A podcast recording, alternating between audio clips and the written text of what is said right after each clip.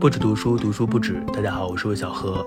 今天这期节目有点特别，是一期难得的串台节目。呃，之前也有一些聊天对谈的节目，但是很多时候都是我对某本书感兴趣，对某个作家感兴趣，就找他来聊聊这本书，很少有和播客主的这种串台，也很少有话题比较宽泛的聊天。那这一期的嘉宾是史蒂夫，他是一个很棒的心理科普作家，也是心理咨询师。也有一档非常著名的播客节目，就叫 Steve 说。他和杜素娟老师做过一个系列的节目，谈的是一些经典的文学作品。最近郭泰宇这个节目的书叫做《文学中的人生进化课》出版了。他在全国很多城市做活动，上周末正好在深圳，我就作为嘉宾去参加了他的新书活动，一起聊了一个多小时。其实我还蛮喜欢这种现场感的聊天的，而且确实聊得很愉快，谈到了很多文学、心理学方面的话题。有些话题比较大，我自己在节目当中可能讲的也比较少，因为对话就是这样的，会有一些互相的刺激，让话题比较流动。那我也没有作为一个采访者的身份，所以整个感觉还是蛮不一样的。所以聊天之后就觉得，呃，这个有趣的聊天也许可以分享出来，作为节目分享给大家。不过需要提前说明的就是，这一次的现场录音好像效果不是特别好，希望大家能够体谅一下。那第一次串台，请大家多多包涵。下面我们就一起来听一下。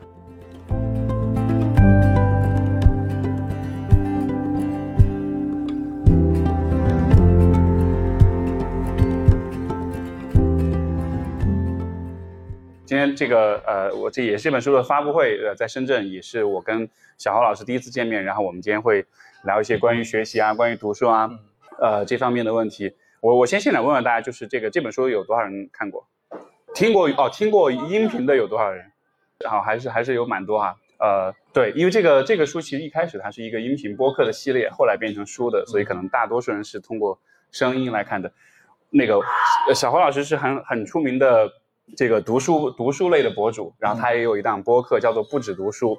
对，在小宇宙上也很火，我有看。好多好多订阅，然后那个一直在持续的更新。你是你也是每周更，每周五更，对吧？我是每周逼着自己更，逼着自己更啊，每周五更新。然后你在你在节目里面其实主要就讲关于读书的一些推荐啊，然后看你读书日你也会做一些特别的一些分享。我的比较简单，我大概就是每周聊一本书，就是一个主题，二三十分钟左右，比较简单的，就一个人嘚不嘚一下就结束了，明白？比较轻，明白。那作为这个，因为你刚才也说你是从一五年的时候就开始做这件事情，嗯，呃，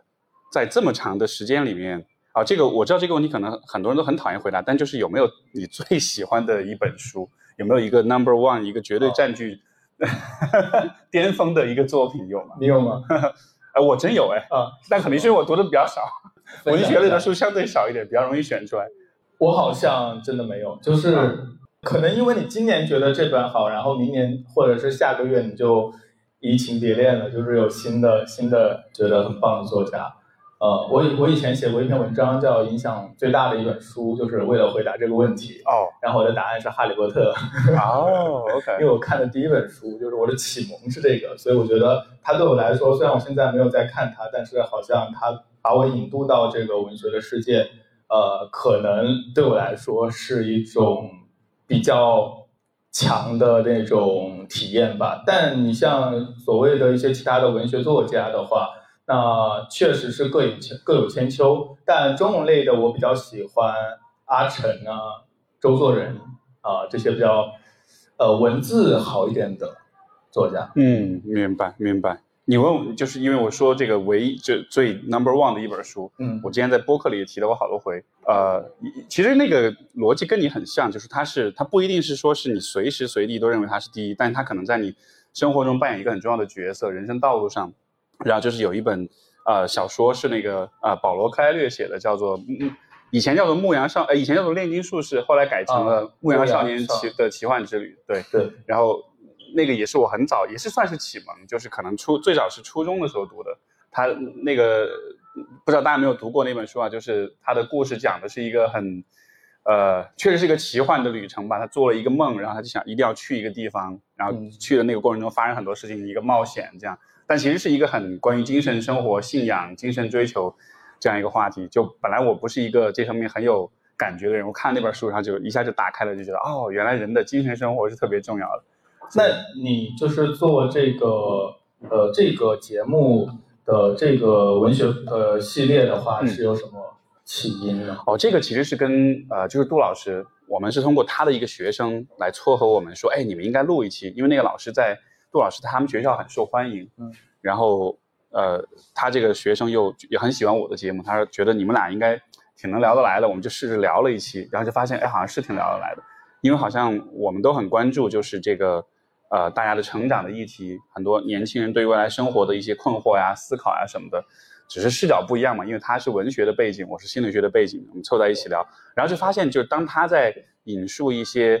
呃文学经典故事的时候，因为我的角度，我觉得就像是在听这个来访者的咨询的案例一样，就是我我会把它想象成是一个来访者的案例，然后我就会有点带着咨询师的视角去做一些分析啊。然后他说，哎，这个很有意思，就这些角度，因为他是。从文学的角度，他不太去，就是从我这个视角去去理解当中的一些东西嘛。然后，所以最后碰撞出来就很有意思，然后大家也很喜欢。听完之后，后来就把这个系列去拓展，就变成了，最后就变成这样一个一个过程。就是这这本书对我来说，就像是聊了那么呃八个九个案例一样那种感觉。对。但是为什么是这种经典文学呢？他因为他在课里面讲。这个这种做比较熟悉，对对对，他比较熟悉，因为他们的是在学校里面，就是有有一个课专门讲中外文学，嗯，然后当时就选了一批他比较常讲的一些作品，因为那个对于他们的学生确实也是，就是大家，呃，你想可能很多大二、大一、大二、大三的学生，他进到学校里面，然后就是说你专业课上的学，呃，是有很多，但其实很多人怎么说呢？如果没有一些。就如果你父母或者是你家里的人没有给你特别的这种指导的话，他其实对于很多关于生活的问题啊，关于人的问题啊，其实没概念，对吧？我们平时生活中也比较少聊这种东西。但是就是其实，呃，我觉得选这种经典文学也有一个好处，就是它确实足够丰厚啊。然后还有一点就是可能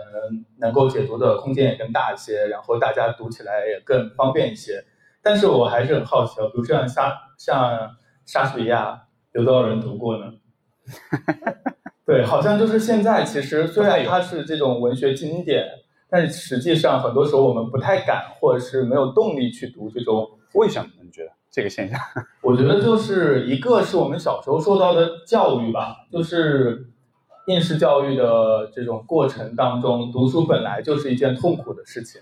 好像。上学还要读书，下课我还要读书吗？啊，就干脆不读。然后还有一个就是小时候就是被逼着要读文学名著，对吧？那个时候你可能对那个文学名著还没有一个很好的能够和他互动的这种人生经验，然后就读也读不懂，就觉得文学名著都很枯燥，而且有一些都是一些成年故事，和你那种少年时期的心境又很不一样，对吧？像我们年轻的时候都是，呃。看那个什么青春文学，青春文学对不对？当年的话，因为它虽然说不一定文学价值很高，但是它是，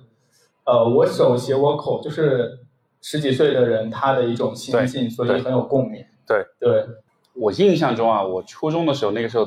就是在这种。青春文学最火的一本书，就暴露下年龄叫《第一次亲密接触》哦，痞子菜，有人听说过吗？好古老，这个可能也有点暴露年龄哈，比较年轻的朋友可能就，但那个时候真的就很火，所有人都在看，然后而且所有人都在模仿他。那个每周周记写的时候，大家都要写那种，就是幻想的那种小说，恋爱小说那样的。是的，而且我觉得很多时候我们就是。呃，开始接触文学或接入文学的这个系统的时候，就是大概在十几岁的时候。呃，那个时候我们其实读文学作品也不会像呃专业课的老师讲的那样，或者是进入这种技巧分析啊，呃，或者是去了解这个作家的流派啊，什么现代主义之类的，不会，可能就是看个故事。但是你看进去，呃，你会和这些故事当中的人物共情，去经历他们的人生。呃，我记得我那个时候。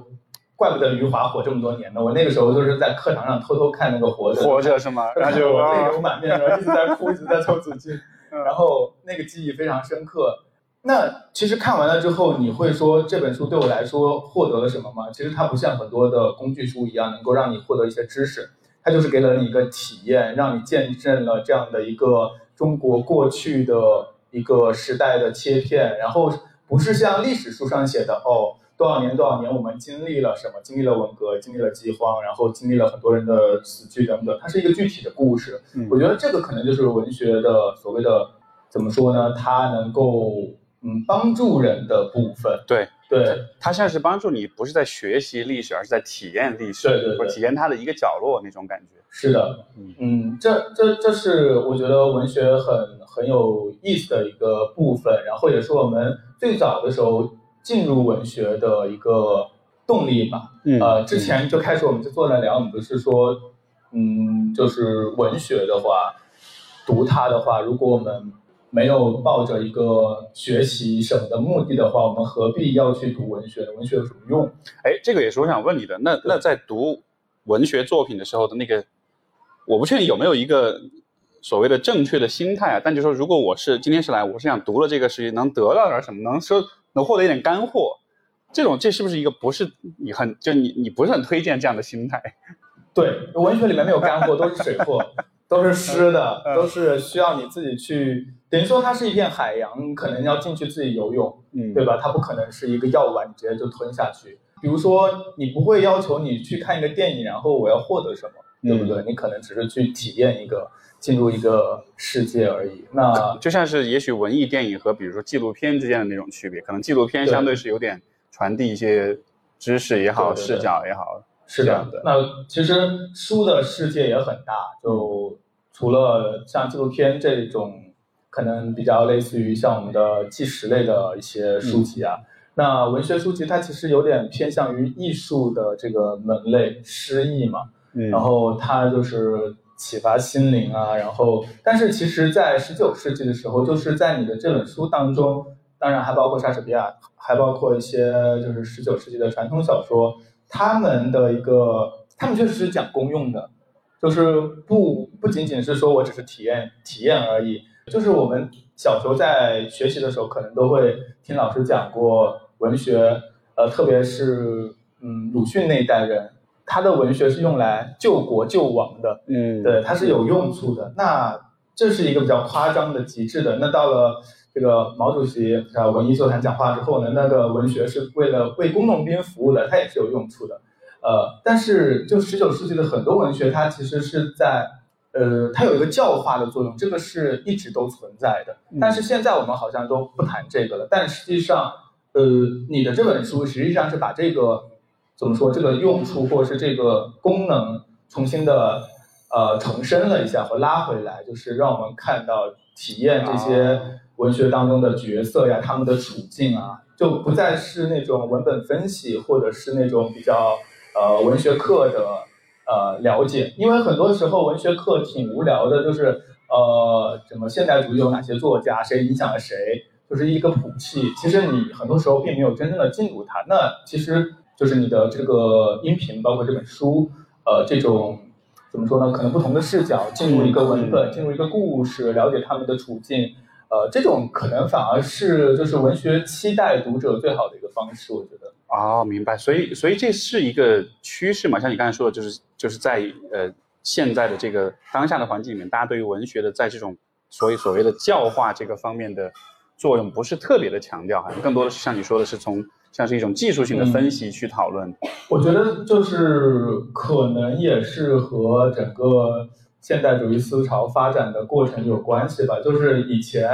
作家他属于精英主义嘛，他是精英，他有责，他自己有责任记录这个时代。像巴尔扎克，他写人间喜剧，写那么多当时的巴黎的这种城市生活，嗯记录时代，然后他要啊、不管他他有自己的观点，他要表达他的这种人性。像陀思妥耶夫斯基，他对于这种人性的思考，他有这种东西在里面。但是到了现代之后呢，可能特别是到了二十世纪之后，我们进入到了一个更加民主的社会。它其实呃，民主不光是我投票，其实包括现在的消费主义的裹挟，我买东西我就有理，那每个人都被拉平了，所以我们也不太在意，或者我们也不喜欢作者。站在一个教化的角度给我讲个故事，你要讲这个故事是要告诉我什么道理，或者是这个人对于我们解决人生有什么方法了？我不相信，或者说我觉得，嗯，是怀疑态度。我们可能更愿意呃自己去行动或自己去思考。那嗯可能好的作家他也觉得说我不想站到这个位置上，他就放弃了这这一部分。大家都去探索语言、探索形式了，就和现代艺术一样，可能进去博物馆也看不懂，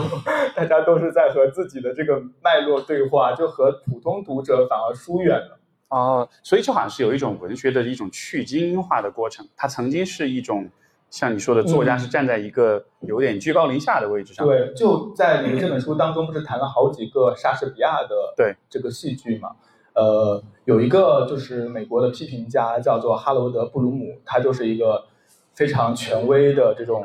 批评家、大批评家，他就是一个莎士比亚的超级粉丝，所有的作品都要和莎士比亚比。他就说莎士比亚就是，嗯，有一个好处就是他能够既让嗯，能够进入严肃的读者，也能够让这种大众喜欢。因为以前莎士比亚的剧是在那种就是一遍式的剧场里面演的，就是所有的民众都是普通人，大家都会喜欢。那其实现在的文学，它不仅是说呃去精英化，它反而是变得更加精英化了。那这个精英化，它本身不带有教化的这种责任，它把这个责任去掉了，但它本身变得更加圈子化了。他们更像是在玩一个自己的游戏。嗯，现在的很多门类，包括学术领域也是这样的，你不会觉得很多的越来越分得很窄，然后这里面的专家就自己开会，然后论文发表，其实他也不在意外界的普通人的影响，他不像是说什么呃爱因斯坦那个年代的这种这种学术了。你你说这个，你像比如在心理学的领域，我我一直都有这样一个一个感觉，就是就是其实有很多好的信息知识，包括一些方法，但是就是呃从这个 access accessibility 从这种就是呃可获取性的角度来说。很多是就是因为语言的问题，你看你读一些论文，包括读一些专业书籍，就是他在写的时候，你你就是大家不太考虑，哎，这个这个这样的写作方式，这样的表达方式，如果是普通人是外行人，他读他能不能读懂？有的时候我看论文我也很头大，就是有些词你明明可以说人话，你非要用一些很大的词，可能像你说，它可能是一个圈子里的一种一种游戏。那这样子的结果听上去好像就是，呃，知识的流动、思想的流动其实是有一点受阻的，或者说对于普通的公众来说，大家获取知识其实是有点困难的。对，我觉得可能是这样，而且另外一方面就是我们现在呢又是一个就是呃奶头乐的这种经济嘛，可能大家也都把很多精力被其他的一些媒介快速消费的东西所吸是引。是，这个其实也是我想问你的一个问题，就是就是你你看，你想说现在奶头乐哈，就是你读一本书，那现在你不如是打开抖音上面有拆书的视频，五分钟给你讲一本书，很快的就消化完。包括电影也是嘛，一部电影可能就是三分钟的视频给你讲完了。你会作为一个热爱书籍的人，你会很担心这样的现象吗？或者你觉得这样的一个现象它，它带来的影响可能是什么？我我也不知道哦，有我我想说有一个有个分类还挺有意思的，就是也是一个美国作家叫做叫做弗兰岑，他的一个他他曾经在一个随笔里面分类了两种读者，一个叫抵抗型的读者，一个叫养成型的读者。抵抗型、养成型，对？他觉得说抵抗型的读者呢，就是这个读者在某一个阶段或某一个时刻发现我非读书不可，这个读书对我来说是一种怎么说是一个必须。那养成型的读者可能是说哦，小时候啊，可能同学都在读啊，或者是家长都在读，我养成了这个习惯。呃，但是随着就是年龄增长的自由度的增加，或者说你的信息获取的食谱的宽泛越来越多了之后，呃，特别是有更多快速的能够吸引眼球的东西，很多这种养成性的读者他就跑了，他就离开了这个领域，离开了读书的这个领域，去去看视频、看电影或者看其他的。抵抗型的读者呢，他就不会离开，因为这就是他能够找到的，或者是他必须要做的事情。呃，其实你你的这个问题可能也是这样的，怎么说？如果要绕远点的话，前段时间正好看了唐诺一本书，里面也是说了这个问题，就是很多读者是在这个出版发达的几百年、两百年、三百年过程当中是误会的读者，误会的读者。就是说他可能只是正好读书的那个时候比较壮大，啊所有的东西都囊括到读书里面去了，就刚好是这么一个流行，这个媒介流行的时候，什么的小说也是，因为很多娱乐小说也是在文字当中嘛。是那现在有更多的东西之后，这部分的所谓的误会的读者也好，或者是养成型的读者，他就他就消失了。我我自己倒觉得，我好像觉得可能，第一个就是好像历史上读书的人也就没那么多，啊，第二个是好像，嗯。我也没有这种杞人忧先忧天的担心，就是我还是觉得它是一个个人选择吧。明白。然后我也不觉得就是读书的人的这种人生的体验，或者是他人生的价值，就一定要更高一些。嗯，明白明白。我我会问这个呢，是因为联系到前面你所说的有一个问题，我就很好奇，就是你说关于应试教育的这种影响，呃，因为这个我特别特别有体会，以前。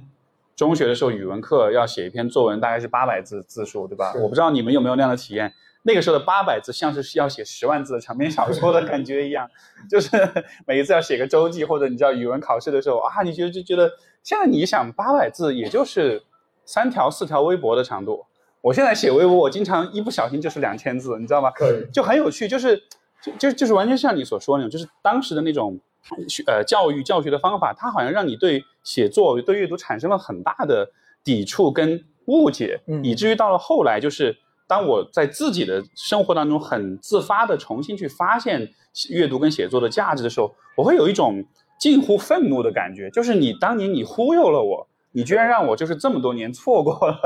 这样的一些东西，把那个好的体验全部拿走了，给你尝试那些苦的东西，是的，是的，是很有趣的，所以，所以。我不知道从你的角度，就是嗯，如果我们要，比如说帮助一个人重新去找回这当中的乐趣，不管是乐趣还是功能也好，对吧？因为你我觉得阅读写作，它除了就是说我们说情怀的体验的情感的体验以外，它其实有很多非常现实的功能。嗯。但是呃，当我们失去了这个之后，我觉得对一个人是很大的损失。所以从这种重建对阅读、对写作的热爱的这个方面来说，我不知道你的你的。你的经验或者建议是什么？或者你看到的大家普遍面对的障碍问题可能是什么？呃，其实我对这个真的是不知道，因为这个问题也是很多人就是会问的。然后我我会觉得，我不知道它是不是可行，因为以我自己的经验来说，是等于说是青春期的时候养成的这种习惯。我不知道这种习惯是否还能够在你就是在这种忙碌的啊 忙碌的工作的生活的间隙能够养成这种需要呢？因为它文字系统确实相对于其他媒介要慢很多，你可能需要进入这个文本都要慢一点。那大家还有没有时间呢？然后大家又说我没有时间，你也不能苛责他，他毕竟上班也很累。是是，所以我也不知道，就可能。呃，如果是我自己的话，回想我自己的经验，我觉得还是趣味最重要吧。作为养养成这种趣味，嗯，对，就是你读起来感觉最有趣，想要迫不及待的读完，哪怕它是一些看起来没有那么被大家所称赞的高级的作品，但你觉得你能够很有充满兴趣的读进去，但同时不要放弃，就是开阔你的这个胃口，嗯，慢慢的去读一些大家都说好的或者是一些经典的东西。你可能就能够慢慢的呃找到这个脉络，因为你如果完全就一直停在那个地方的话，其实你的这个审美会会变得疲惫掉，就好像嗯不会发现更好的东西是什么。但是你一上来就读那些特别呃比较难的一些书的话，不管是知识类的还是文学类的都一样，可能你就觉得说这个东西是啥玩意儿，我也读不进去，也读不懂。哎，那你刚才说的这个就是要慢慢的进入哈，呃，因为我这个方面的体验其实主要是在论文工具书的这个方面，但是你觉得会不会有这么一个现象，就是好像就好像是你的大脑是需要一点时间去适应的，是。因为比如说我以前在读像教科书课本的时候，就真的是你这个比如说一个学期读一本书，可能前面两个星期你其实是处在一个一读书脑子就进入脑雾的状态。然后就好像是你要越读才越清醒，然后你越读，你的像是你的大脑才有点开始意识到说，OK，我现在是在读书，我现在要拿出读书的状态，然后你才能慢慢读进去。就这个好像是有一个训练的过程的，或者说一开始你其实是需要克服一个像是某种认知上的阅读上的障碍一样。嗯，你会有类似的感觉吗？对，就是其实文学类的书也是有这样的。我我相信有一本书，大家很多人都买了都没读。就是《百年孤独 》，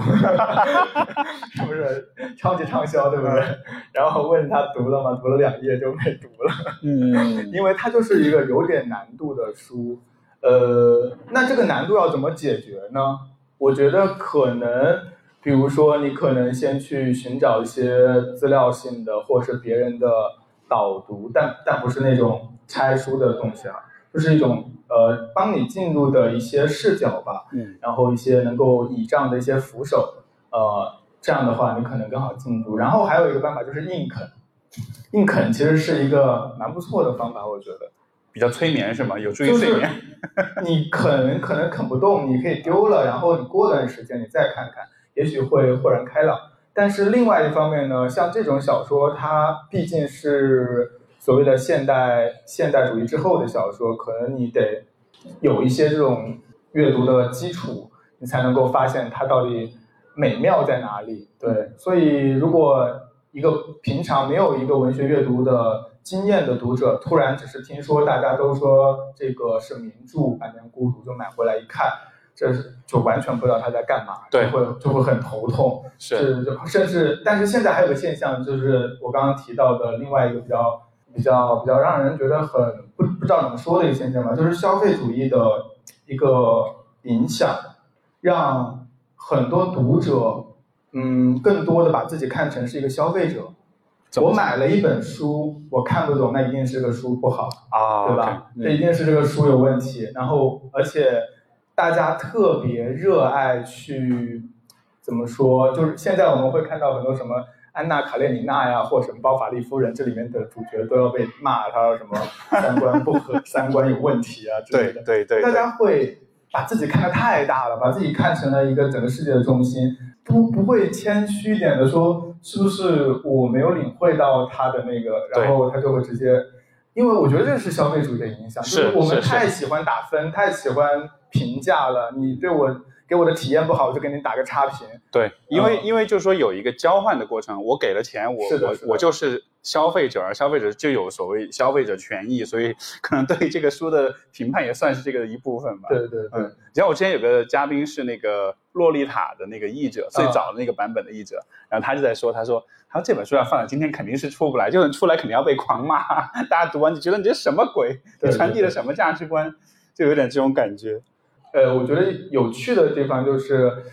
还有一个点就是现代的很多人的价值观的单一化，嗯，这可能和呃我们的教育阶段有关，或者和整个社会的思潮的收紧有关。呃，这种单一化其实挺可怕的。我们开始讨论说文学有没有用，我觉得文学最大的功用就是能够松绑这个东西，是。对，让我们能够更有弹性一点。你你说这个其实也是刚才我想说的，我觉得你说文学有用吗？呃，包括这次我跟杜老师聊了他的，就是这通过他的视角去看，重新理解这些作品之后，我发现他最大的一个作用，而且真的是在从心理学的角度来说，特别特别大一个作用，就是你刚才所讲，它能松绑很多的东西，不管是价值观的构建也好，还是比如说情绪的这种体会也好，因为今天我们在比如说在临床上看到有很多人会产生的会存在一个问题，就是就是他对于情绪体验的那种感知力啊、是有困难的。比如说在很多临床上看到很多人会有一些情绪性的问题，可能都是因为他有所所谓的抒情障碍，就是我我不知道我的感受是什么，或者我描述不出来嗯，我表达不出来，我也没办法让别人理解这个是什么感受，就好像是他对那些很细、很细微的、很微妙的那种感受，他不太有那种能够去把它拆开、能够去解释清楚的一个过程。但我发现在，比如在读文学作品的时候，你就是需要一个足够缓慢、足够充分的空间，你好像才能进到里面，你才能把那些微妙的感受理清楚，嗯对吧？如果是比如一本情感很丰富的作品，你去听一个五分钟的拆书的视频，你是完全没有那个空间去把这些感受、把这些情绪打开的。嗯，但是你自己去读，那个过程可能漫长，但它当中所带来的那个体验，其实就是这样一个松绑、展开这样一个过程。我觉得它是非常有助于，就是去提升你在各个方面的这种丰富性的。嗯，我觉得就是刚刚听你说，我突然想到，好的文学作品它可能都是帮我们去探索自我的书。呃，可能一些快消类的类型小说，它只是满足我们的一种感官刺激，呃，或者对于一个悬疑啊，对于一种情节的这种需要嘛，就像爽剧那样。大家都需要故事，这是、这是很自然的。但是就是好的文学，它可能会让我们能够发现。我记得我以前就是第一次呃读到这个所谓的《哈利波特》的时候的时候，因为呃，我就会发现哦，虽然我不会魔法，对不对？但是好像。呃，确实有些相似之处，因为我当时寄住在我的叔叔家，呃，哈利波特住在他那姨妈家，还住在一个小小小小小楼梯间，对，啊，就觉得啊，如果有有有一个海格把我带走就好了，对，但是没有，但是没有的话，但是我可以看这本书，我在这个书当中经历了一次这样的冒险和成长，我觉得这个其实就是书或者文学带给我们的，第一个就是能够让我们慰藉自己的那种孤独。这种孤独其实每个人都会体验，但是只有在阅读的过程当中，你会比较深刻的。因为这种深刻，它是两方面的连接。一方面你会发现，这个世界上的这种感受，并不是你独有的，你并不是一个人哦，在一个遥远的，可能是别的国家的人写的作品当中，那个故事当中的人的感觉跟你一模一样，你的话被别人说出来了，这种状态是非常迷人的。另外一方面，它不是一个完全被动的接收，当你在阅读的过程当中。你必须是主动的进行思考的，而这种自我对话其实是锻炼我们自己怎么说独处的能力吧？就没有发现，其实大家就是独处的能力都越来越弱嘛？就是好像我不看一个什么东西，不看一个能够让我快速把我的注意力释放的东西的话，我会觉得难受或是无聊。对对，而且好像独处有一点。呃，某种程度上有一点被，可能也不是污名化，但就说好像是独处，像是有一种羞耻的感觉，就像你独处啊，你是你没有朋友哦那种感觉，就是是你是是是显得你好像有点有点失败或者有点怎么样，就你没事儿做啊，你怎么可以没事儿做？大家的生活都这么丰富，对吧？朋友圈一刷，所有人都在去演唱会，都在旅游，你在干嘛？你坐在家里面无所事事，然后就会觉得这个好像是一个更更更更更低等的、更糟糕的状态一样。对。当我们没有办法从自己的内部获得自主感的时候，可能我们就更需要从外部去获取各种价值、各种网络，然后让自己获得某种呃意义感吧。而且你一旦开始玩这个游戏，我觉得是无止境的。嗯，就是因为我自己有的时候也会观察我朋友圈有些朋友，我觉得他们是玩这个游戏玩的非常非常投入的，就是你能很明显感觉他每周都在很用力的。去做一些，去这对真的就是表演性的生活，去做一些事情，去发图，然后就是定期的这个去炫一些东西啊。他，你你也可以说那是一种自我营销，他可能也有其他的一些目的。但就是，呃，当然你如果你也这么做，我我也没我也不说这个你一定意味着你是一个怎么样的人啊，没有道德评判的意思。但是个免责声明。但是就是，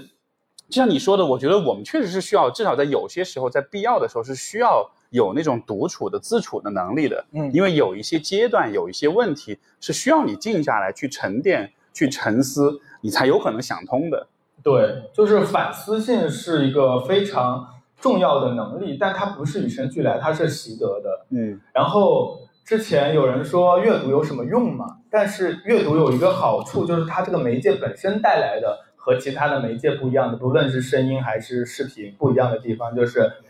它是印刷的，它是有一定长度的，它是有一个句子是一个字一个字连缀而成的。你如果要读完一段话的话，你必须从第一个字看到这句话的结尾，然后你必须要通过你的大脑去处理这个信息，它并不是那么快速的。如果是一个你不熟悉的领域的话，这个过程可能还会比较吃力。这个过程其实就是锻炼你大脑的过程，对不对？让你的这个所谓的神经元的这个交互更加的充分一点。对对，你说这个，我觉得所有的信息获取的渠道，电影、播客、书，我觉得书是唯一一个会让我在有些时候，我读了一段话之后，我会停下来想很久的那种对媒介。就其他的媒介，它它不太给你它允许你停下来，是以及它给你带来的那种，比如说一个电影，你看了之后，它是很直给的，就它是有画面的，所以你会觉得你的感官上剩余的空间比较小。但书就是你看完之后。你的首先，你的画面就会很丰富，以及它带来的很多感受，你是需要慢慢去琢磨、去品味的。因为我想到我读的一些，哪怕有时候读一些就是工这个专业性的书籍，如果一句话一下子触到了我啊，我真的是会坐在那想半天那种的。对，甚至有的时候会停下来写点读书笔记啊，就是写点这种这种感悟呀，这样什么的。它它会让你觉得说这个世界底下还有一层世界，然后你的那个呃看世界的角度会更加的丰富，你看到世界的不同的层次。然后这种满足感是其他的东西很难给予的，没错。呃，因为我自己也很喜欢看电影，或者是我我还挺爱刷综艺的，就是有时候。但是你你看这些东西的时候，其实呃也挺开心、挺放松的。但是那种深刻的满足感或只有阅读，呃，能够给你。当然，你的一些工作，你热爱的工作，比如说你做个木工啊，我觉得好像专注于一件事情，包括写作也是这样，能够让你获得所谓的心流体验。呃，阅读也是一件这样的事情。是是，你说这个，我在想是不是因为，呃，如果是比如说看电影，包括其实有的时候听播客的话，其实更多的是你在作为一个吸收者，在在被动的接收这个东西。但是我觉得读书好像有一个很独特的体验呢，就是因为你一边在读，你一边在想，嗯，然后我在想，如果我们能够把脑子里面你读这本书的时候想到所有东西在输出的话，它其实就像是另外一本书一样。所以读书的过程其实有点像是你在和作者在同时在共同的创作，最终是你读了他的书，你自己脑子里你也创作了你的一本书。当然有的时候你会把它写下来，那真的就有可能是就它有一个共同创作的过程，而这个其实是会大大的丰富，就是你的。你的整个阅读体验的，因为比如说你看电影，你不太可能是你自己脑海里在想另外一部电影，或者在构想另外一个故事，你你是被它带着走的。但读书带来的那个结果，哈，就是它的丰，就是它的丰富，它体验真的就会丰更丰富一层，好像。对对对。然后再说到读书，我觉得还有一个呃，我很关注的话题，就是从和他人的关系的角度来说，我们在阅读的过程中，对于人的这种理解，我不知道你会不会有这样一个感觉。像以前我看过的，当然也有些是电影哈，比比如说像《白鹿原》，它也是小说改编的。我没有看过原著，但是看了电影。你像这样的作品，虽然他的生活跟我很远，但是这样的作品其实会让我有一种怎么说呢？就是好像你对人的那种关怀、那种 compassion、那种同情心是会大大的增加。因为你好像通过这些作品，你跳出了自己现在的时代，回到了就是以往的那些。你很陌生的，你很不了解的那些情境当中，然后我经常看完这样的作品之后，会有一种，啊，就人类这个物种一路走过来，好不容易啊，就经历过好多苦难，好多痛苦，所以从这个角度来说，这会不会也是我在想阅读的另外一层价值？它其实是让你会跳出你自己的自我中心的这个角度，更多的去关怀到就是不同的人。对，其实这个就是我以前说。呃，我以前呃就说阅读能够让你成为一个更好的人，啊，这句话很虚啊，但是它确实是真的。这更好的人，我觉得是一个道德上的好。道德这个词到今天也不是一个好词啊，好像。但是 就是嗯呃，但但是实际上我们每个人都是生活在一个呃意义的世界当中，而我们当当我们去思考人生的意义的时候，我们必然要和道德联系在一起。呃，这这这是一个哲学问题。那在道德的层面上的好，什么是好呢？其实我们是我们对自己的一种要求，或对于一个好的人的呃要求。我觉得其中有一点就是宽容啊，在八十年代的时候，好像还挺流行讲宽容的。呃，宽容这个词呢，其实就是我觉得文学是一个很好的能够帮我们获得这种品性的一个方式。呃，就像你说的，因为我们在读很多其他的人的故事的时候，即使我们自己不会做到那样的事情，或者是我们也不理解他那么为什么那么做，呃，或者我们从来没有想过做这样的事情的人背后的原因是，呃，比如说这个所谓的包法利夫人，她是写的一个出轨的女的，找了好几个情人，然后最后吃砒霜自杀了。如果你只是看到这样的一个梗概的话，你会觉得哦，以现在的价值观来看她的话，这不活该吗？活该，死不足惜啊！这个呃，很多人会说，这个包法利就是这个老公才可怜呢，辛辛苦苦的做医生赚钱给你，你还不不好好的待他，对吧？很多人会站在这个视角。但如果你真的去读这本书，不支持听一个梗概的话，你会发现作者写的是非常细腻的。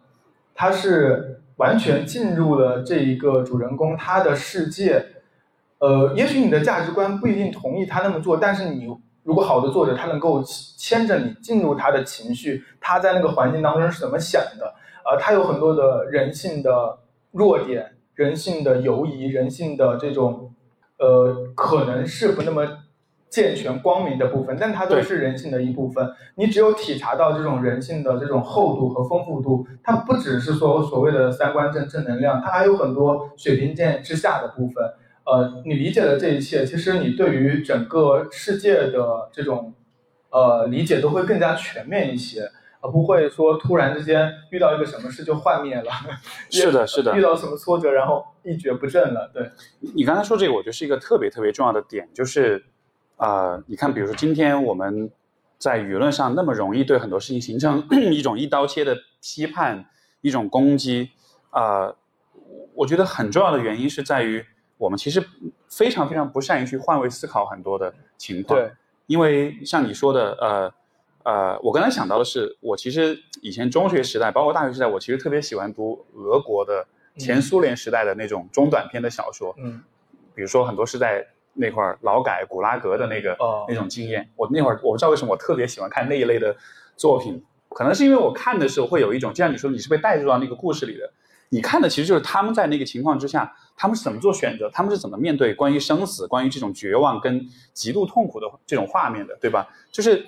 就是你真的能被他带进去，然后你真的会产生一种，如果是我在这个情况之下，我真的能比这个主人公做得更好吗？这样一个疑惑。然后当你这样的思考多了之后，你再去看很多的可能一开始会让你不认同的一些人的时候，你也会有这样一个想法，就是你从旁人角度啊，你这样做当然很不对。但是如果是把你放在这个位置上，你也体会跟他一模一样的局限跟呃无可奈何跟所有的限制的话，你会做怎么样的反应？我觉得这样的一个思考其实是共情、跟理解、跟宽容的一个极为重要的基础。但是你看今天的这种批判性、这种片面的这种呃理解，它其实就存在这样一个问题，就是我们都会默认那一个人他应该跟我是一样的，所以我能轻松做到的事情，他肯定也可以做到。如果他做不到，那就是他的错。对他不考虑就是说不同情境之下人的局限性的问题。是像那个了不起的盖茨比开头不就有一段这样的话吗？就是说，他爸爸告诉他的，就是当你能够，你你做到什么事情的时候，你要想到，其实有很多人没有做到这样事情的条件。嗯，这种自我反思，或者是能够看到其他人的境遇的不同对人的影响，其实就是一件，我不知道会不会是一件挺难的事情。但是其实好像是一个成为成年人的一个，我觉得是一个基本吧，对吧？我们对于别人的一个。呃，尊重和理解是一个好的社会产生共识的一个基础。呃，但是现在就是不管不仅是中国嘛，就全世界都在撕裂，撕裂是一个我们现在这二十一世纪之后，好像特别这十年的一个一个一个很明显的一个感觉。嗯，这是是一个更大更大的话题了。嗯，不，但是我我我我觉得很这个很重要。你说的关于撕裂的问题，你觉得这当中是不是也包含着一种？像前面所讲到的，就是大家在信息、在知识，就是一个一个圈层、一个一个小圈子，逐渐的孤立，像孤岛一样。然后，其实大家对于不同的人，对于和你不一样的人，我们也没有机会或者兴趣去去了解是什么样的生活，是什么样的情境，什么样的心境。所以，就好像是大家彼此之间那种，就是这种理解，本来是要靠故事的交换、经验的交换去去去去建构的。但现在，大家更多愿意看到的是跟我相似的人是怎么样的。我愿更多。大家更多渴望的是共鸣，是回音，是回音堂，对吧？而不是说是，嗯，去拓展你的、你的边界、你的经验这样子。嗯，其实我觉得好像，其实我们就，嗯，也许边界打太宽了也不太好。就是？因为我们现在就是信息太丰富了，我们能够直接的获取太多的网络，让所有的人都碰在一起了。但其实我们没有必要碰在一起的，很多时候。呃，各安其位反而会更加的轻松一点。但是 正是因为它碰到一起了，这可能是一个好处，就是让所有人能够交流。但你会发现，可能交流它必须要有一个共识的基础才能够达成。如果这个共识的基础都没有的话，那只能是争吵。呃，我其实自己一直以来的一个困惑就是关于相对主义和多元主义的困惑，就是 嗯，到了就是大家到了。就是所谓的思想家们都会倡导这种多元价值嘛，多元的世界。但是 很多时候，我们多元主义很容易一下就滑到相对主义了。就是相对主义，就是我不再承认有什么好和不好的区别了，只有我喜不喜欢，你喜不喜欢。只要你喜欢，我喜欢，我喜欢的就是好的。我们不再承认一个嗯客观的价值系统，这件事情也是让整个。所谓的讨论的基础，它就丢失了，是完全是我心里的一个一个一个评价。对，就是你有你的看法，我有的看法，我们井水不犯河水，然后就是带着这个一扣上一个这个多元主义的这个帽子，然后好像就建立了一种这个大家都不去交流讨论的一个。哎，你说这个话题，其实我我记得刚录的播客的，然后我的嘉宾他也说到这个问题，然后呃呃，他讲的这个观点我觉得挺有意思。他说其实。就至少从个人的知识的探索跟成长的角度，它其实相对主义像是你在这条路上走累了的时候，你这你可以在这个相对主义的这个小板凳上坐下来歇一会儿。嗯，就它是一个你累了的时候你可以歇一会儿的一个时候，但是其实你以后还是得站起来，你还是得继续往前走的。所以我不知道从这个角度说是不是可能当相对主义变越越来越广泛存在的时候，也是大家可能都比较累了，大家都有点厌了，都觉得哎呀，我在这歇一会儿吧，我暂时不去想。关于共识的重建的问题了，我觉得它就是一个可能包括整个全球化、民主化，它我觉得说所有的一切都和那个消费主义裹挟的特别紧密。我觉得消费主义它就在强化这一点，因为你去超市买一个牙刷，你都会发现它有 N 多品牌，对吧？N 多的选择，这么多选择，那如何评判它的价值呢？对，它的价值都是相似的、一样的，它就是个牙刷而已。那就是我喜不喜欢，就是一个最高的标准。这个行为它是我们每一天都要发生 n 多次的，所以它就潜移默化的成为我们判断很多事情的一个基础的一种思维方式。嗯，但是有没有说一个办法能够让它变得更好呢？其实我也我也不知道，因为它好像就是全世界都是如此。对对。我我理解你说这个意思，就是好像因为你作为一个消费者，你在做出所有的选择，所以其实这个这个消费的过程其实会强化、会放大你作为所有选择的中心的这样一个位置。对对，它像是会把你的顾客就是上帝 啊！对对对对对对对，没错，它会让你觉得就对，就像是有点像上帝一样，你的 ego 会不断的被放大，是，从而你会越来越看重、越来越认为说你自己的个人的偏选这个选择偏好是最重要的。但是这个倾向。放在消费上也许成立，但是你说放在比如说很多价值观啊，或者是一些比较重要的事情的讨论上，就会显得它不是那么有力量，或者是觉得它可能是有点偏颇的。没错啊，你说这个让我想到，你看，比如说我们平时对于很多电影的那种讨论，嗯，然后就会发现其实每个人的价值观都很不一样，然后但是可能大家之所以产生很多。冲突跟争吵，我觉得就是因为大家都觉得我是这个电影的消费者，所以我也能够对它当中的价值观做一些这种批判。嗯，呃，是这样子的。但我我觉得这种还呃，这其实就是每个人都能够发生这件事情是一个好事。呃，就众生喧哗的时代已经是一个事实，但现在还有一个更加可怕的现象，就是很容易，它不仅是说我发声你也发声。或者你说话，我也说话，我可能不同意你，但我自己有我自己的看法。他是你说的话我不同意，我找一帮人一起把你灭了。这种事情对，好像更频繁的在发生。没错，这是让人感到很恐惧的事情。这个会不会就像你是刚才说的，是一种共识的缺失？就这种共识是在一帮人需要做讨论的时候，我们得有一个基本的规则，就是。所有人都可以说话，而所有人的观点，至少你需要有一个空间去表达，或者有一种基本的尊重的存在。可能就是这个共识都没有了的时候，就是就是，哪怕是相对主义，它背后还是应该有一个更更为基本的一个人与人间交流的共识。对我我不知道为什么会这样，但当然和整个的 呃不好说的东西有关。那我们就跳过。我其实自己有一个有一个很有意思的，不是很有意思，就是一个。呃，一个一个话题想请教你一下，就问一下你，呃，最近不是特别火那个叫什么，I 人、E 人这些，对不对？嗯嗯，他他他属于心理学的范畴，而且这他他慢慢的变成了一种怎么说？呃，已经超越星座，成为大家社交的一个是。呃，我觉得这他他他作为一个游戏也也挺不错吧，就互相辨认。但是我发现有些人是认真的。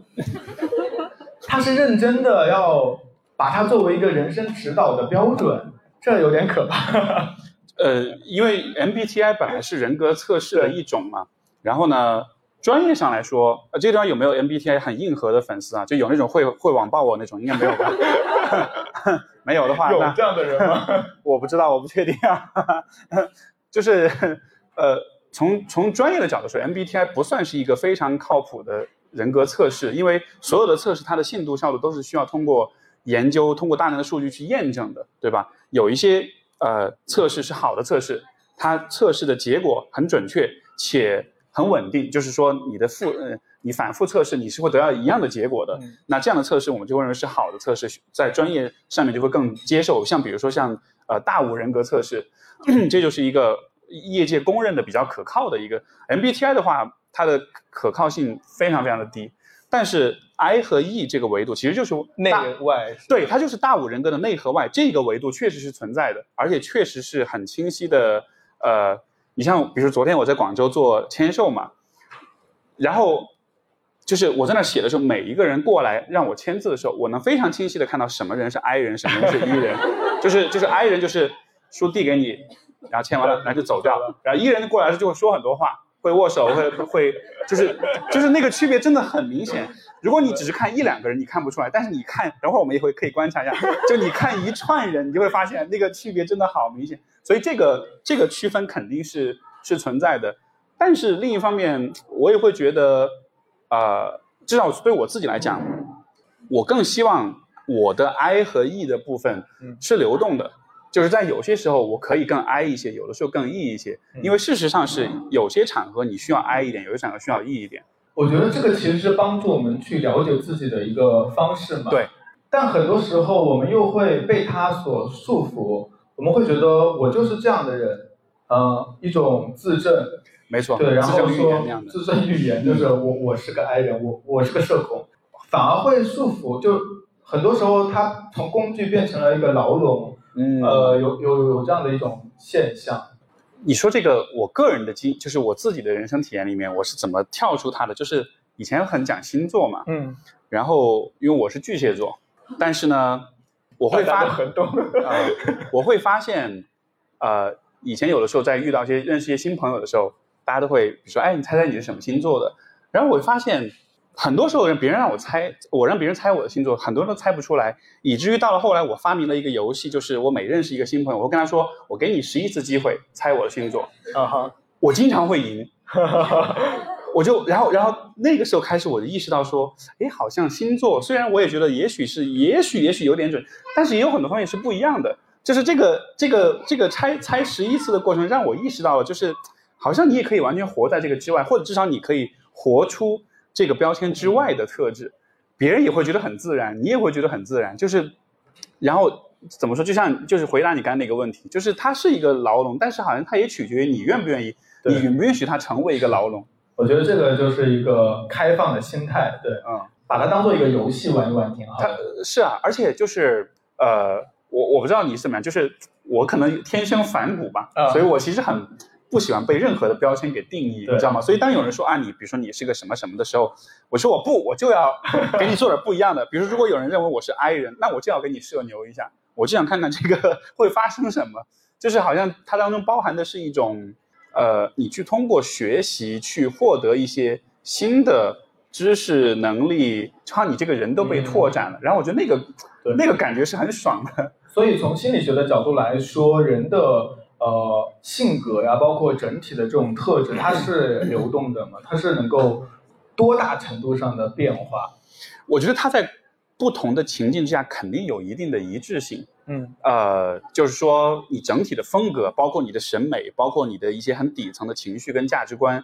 呃，相对来说是稳定的。但是，呃，我觉得人总是可以有意识的去增加自己的，像你刚才说，你松绑你的价值观也好，丰富你的情绪体验也好，就这些事情是可以有意识的去做的。就这个不意味着你要把自己变成一个完全不是自己的人，但是至少在人际的。人际关系的这个层面上来说，我觉得这个灵活性、这个空间其实非常非常的大。嗯，对。所以像很多 I 人或者很多内向的人就会问说：“哎，我怎么办？我我社恐，对吧？我跟别人的关系啊什么？”我就说这个不是一个性格问题，这是个能力问题。其实你花一些时间去啊去学一些就是社交的这种技巧啊方法呀，包括最简单的方式，如果你比如说假设比如说你去公司呃去应聘你去面试，对吧？如果你总是会紧张，那你就提前准备好你要说什么。你准备好了之后，你去说，你会发现其实你说的很顺。你顺，你这样的体验多有几次，你就慢慢觉得，也许我不是那么哀，也许我还是有点 E 的。嗯，就是你的表现反过来也会影响你对自己的看法。对，是这样的。嗯，哦，我我那天在微博上看到，顺便问你，你你认为你是 I 还是 E？我肯定 I，很 I，不是我找博客都不不好意思去找人录吗？啊，所以只能自己录，就是因为太 I 了。嗯啊，真的又自证预言了。那我我看了这个这种，我觉得内向和外向还是真的是，它这个框架一定是。如果它只有这两类的话，其实大家也都是把它当做内向和外向的一个新的词汇在表达，还是挺有归纳作用的。因为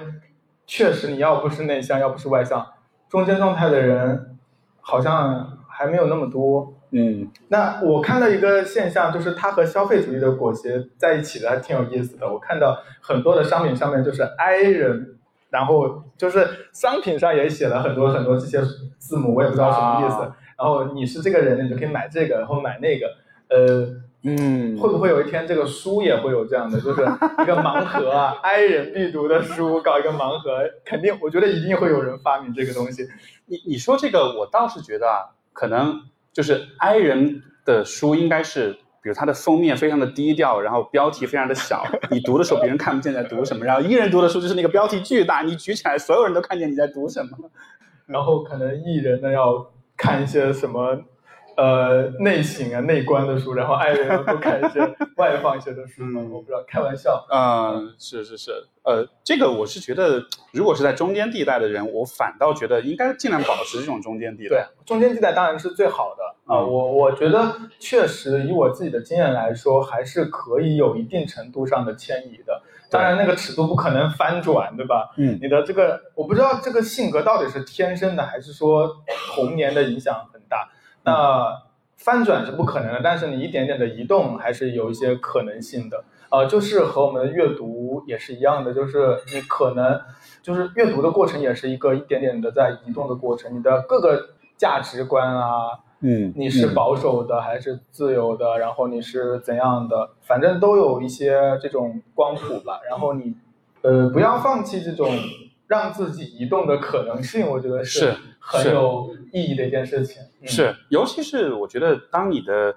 人生在往前走，当你的经验在不断变化的时候，其实完全不排除有很多很基础的价值观或者情感，其实会产生变化。你像有一个呃，美国一直的有这样的研究，就会发现说，人们的政治观念，其实在年轻的时候都是偏左的，对，在成了成家立业之后，其实都是偏右的，对吧？一开始我不理解这件事情，但是后来其实。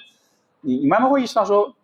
确实是这样，因为偏偏左会更偏理想主义，会更想要去改变很多东西；偏右的人会更认为当下的秩序的维护很重要，对吧？那也是因为他成家立业之后，他确实有很多要担心的问题，他要负责的东西。对，就好像是我们说，有点像是这种所谓屁股决定脑袋，对吧？你所处的人生经验跟阶段，它真的还是会挺影响你看待事情的方式。所以我觉得拥有这样一种。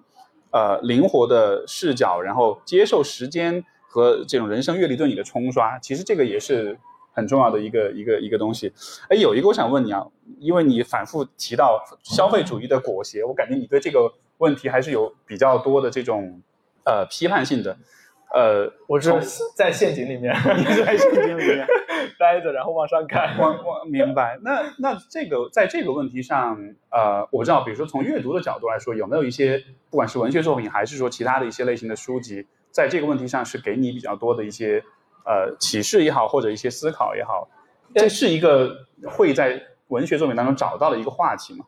好像不是，它更多的是社会学的一些书籍会讨论的话题。文学书籍它关于这个就是当代的或者是现代的一些主题，更多的去写的还是现代性的副作用，就是人在这种碎片的疏离的这种环境当中的孤独感，这种呃无意义感、无聊。我觉得很多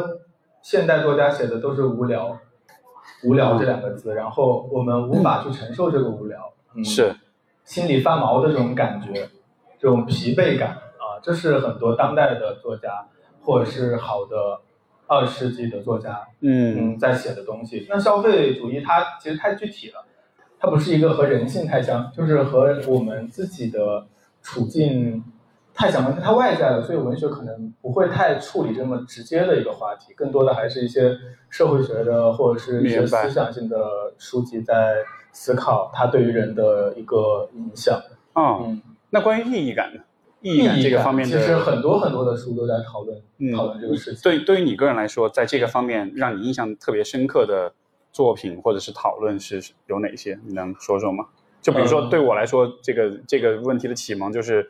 活出生命的意义。呃，那个哦维克多·我弗兰克尔我很早之，前不是毛姆的书很多都是写这个的吗，嗯就是毛姆的书很多人都是《月亮与六便士》里面也谈到了，包括刀锋啊什么的，他都是在讲一个人到底要怎么选择，人生的意义的何在，价值是什么，包括围城也是这样的。嗯 OK 你的人生，你觉得你进入到这个所，他那个围城好几层啊，你进入到你想要的这个职业，就是人生的意义吗？或者是你进入婚姻、爱情，就是你的价值就完满了吗？嗯啊，最后发现可能它都是纠缠的，可能他的那个就是失落的，就是没有人生的意义，可能都不在这里面。啊，它整个是一个比较比较，我觉得是比较虚无的，然后是比较偏讽刺，但同时没有太多建设的。啊像像那那个保罗克莱略，他的书很多也是讲这是方面的，是就是少年的寻求意义。他有一本书好像叫什么什么什么什么，决定去死。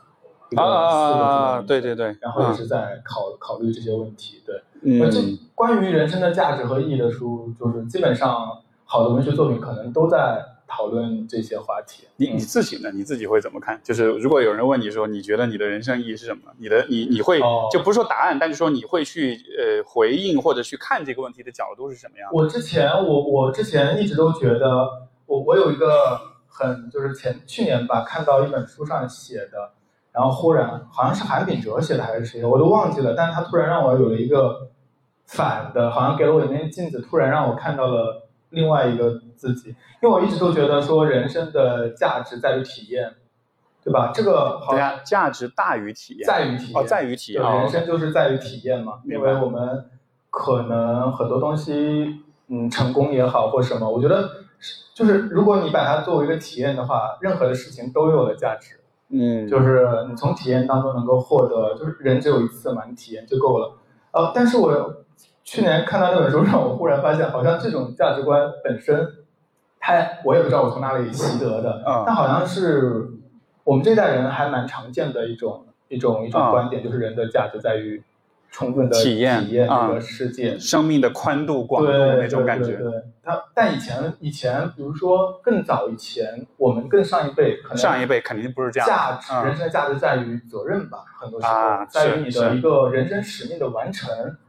这个是他整个人生价值的一个观点。然后呢，体验有什么不好吗？其实也没有什么不好，但是忽然发现这个也是可能是我们这个所谓的新自由主义的时代的思潮下产生的，并不是我自己产生的，并不是我自己说完全独立思考出来的，我只是受到了一些我们这个时代的整体的一个社会环境、文化思潮的影响。哦，我我会这么觉得。呃，这让我觉得说又有一层松绑的感觉，就是好像 啊哦，我我信奉的这些东西也也不一定就是完全唯一的价值，它有可能也是习得的。当然，我不会说松动，我还是认为人生的体验是非常重要的事情。但是就是说，让我觉得，嗯，其实别的可能性也是存在的，也不会有高低之分。嗯对，每个人可能确实是，嗯，有不同的选择。因为如果我们完全按照自己的这种看法来去看父辈的话，会觉得他们的人生就毫无价值。是 你会觉得啊，你就是，对吧？但是你如果从他的角度，他对于人生意义感的获取来看，他的人生是很值得的啊。所以我觉得有时候，呃，每个人的看法确实不同的。像我们这种中国的人，大部分都是都是无神论者吧，大部分都是无神论者。那和有宗教信仰的人相比的话，我觉得我们的答案也会非常不同。你刚说到上一辈哈，就是我有一个现象，我不知道跟这个是否相关，就是对于年轻一代来说，花钱买体验是一个他们更能接受的事情。是，就是对于上一辈人来说，他花钱一定要买一个实物，一个具体的东西，他是觉得这个钱花的是值得的。就是比如说，你你你出去玩儿，你住的是五星酒店还是廉价的酒店？对于上一辈来说，他一定是认为有床可以睡就可以了。是但是我们会年轻一代就会更追求那种体验，就是我通过消费去升级、去拓宽我的体验。这个体验本身好像就被赋予了一种特别高的价值，但是这个也两代人的差异。它的批判性就在于这个体验其实也是和这个嗯消费主义相关的。所以这这也是我想引出是的。它其实我本来以为的体验就是我们拓宽这种各种，但其实上它也被消费主义接管了。我们的体验其实就是各种消费的选择。啊、我体验一下这个咖啡，我体验一下这个这个新的品牌的咖啡等等。嗯呃，就是它的选择性其实并没有那么那么那么的大。我们其实在，我们其实我觉得我们这代人反而更加的保守了，就怎么讲？是在做人生选择的时候更加的保守了。呃，好像不太容易去做出一些，嗯，因为现在整个的社会趋于稳定嘛，大家的选择后面都有一个，比如说那么多的人去考公、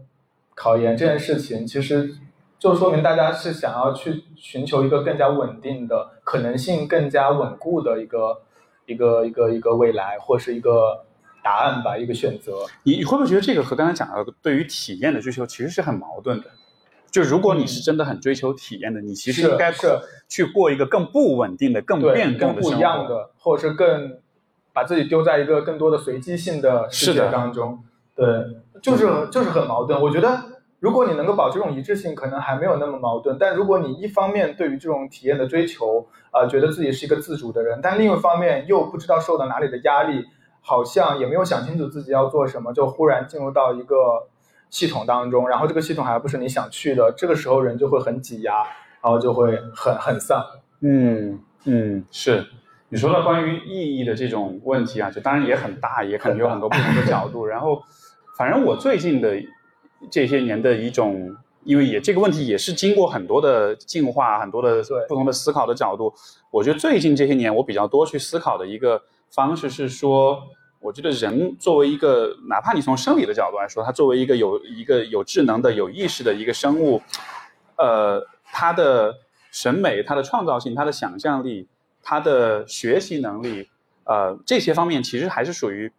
上天赋予的吧。不管这个上天是大自然进化，还是说是对吧，是神、是上帝什么的，但就是因为我们被赋予了这样一些功能，所以好像意义其实也是在于去实现或者说去尽可能的发挥这些功能。嗯所以你看，比如说人的大脑有非常强的学习能力，学习能力也就意味着你其实可以通过学习去，就像今天的 AI 一样，对吧？你你你向它输入很越多的数据，越多的这个样本，它就能够产生出越精确的对于很多事情的这种理解。就是 AI 完全是按照人的学习模式来复制的，所以人一生中都在不断的学习。你经历的越多，你体验的越多，你自己对于很多事情的理解也会越多。所以从这个角度来说，好像意义像是一种，如果你把自己当做是一个我要训练我这个 AI，要不断的去吸收更多的信息跟知识，包括通过体验的方式，这也是输入信息的过程。那最终这一切的目的是什么呢？可能是因为你想让你自己这个这个大模型变得越来越细化，越来越精确，那这个目的是什么呢？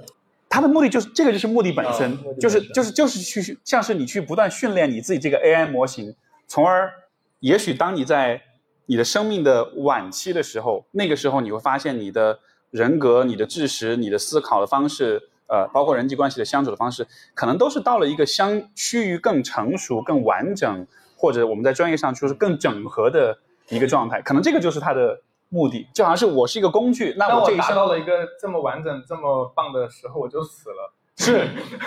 就是就是是的，就是就是死亡会否定所有的意义。对对，所以我我们我们去思考意义的一个呃原因，就是因为有死亡的存在。是是是，但就是那背后那之后的事儿就不去想了，好，就有点像是哦有点像是比如说。呃，我以前看过一个说法，就说物理学家是没有办法讨论宇宙大爆炸之前发生的事情的，因为那个所有的物理学定律根本就不适用。所以我觉得也一样道理，我们讨论人的问题，我觉得不太应该太多的把死亡之后的事情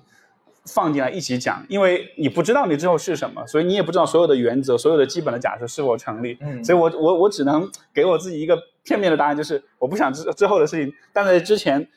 一直努力吧，一直加油的去学习、去成长吧，丰富自己，或者是让自己变成一个更加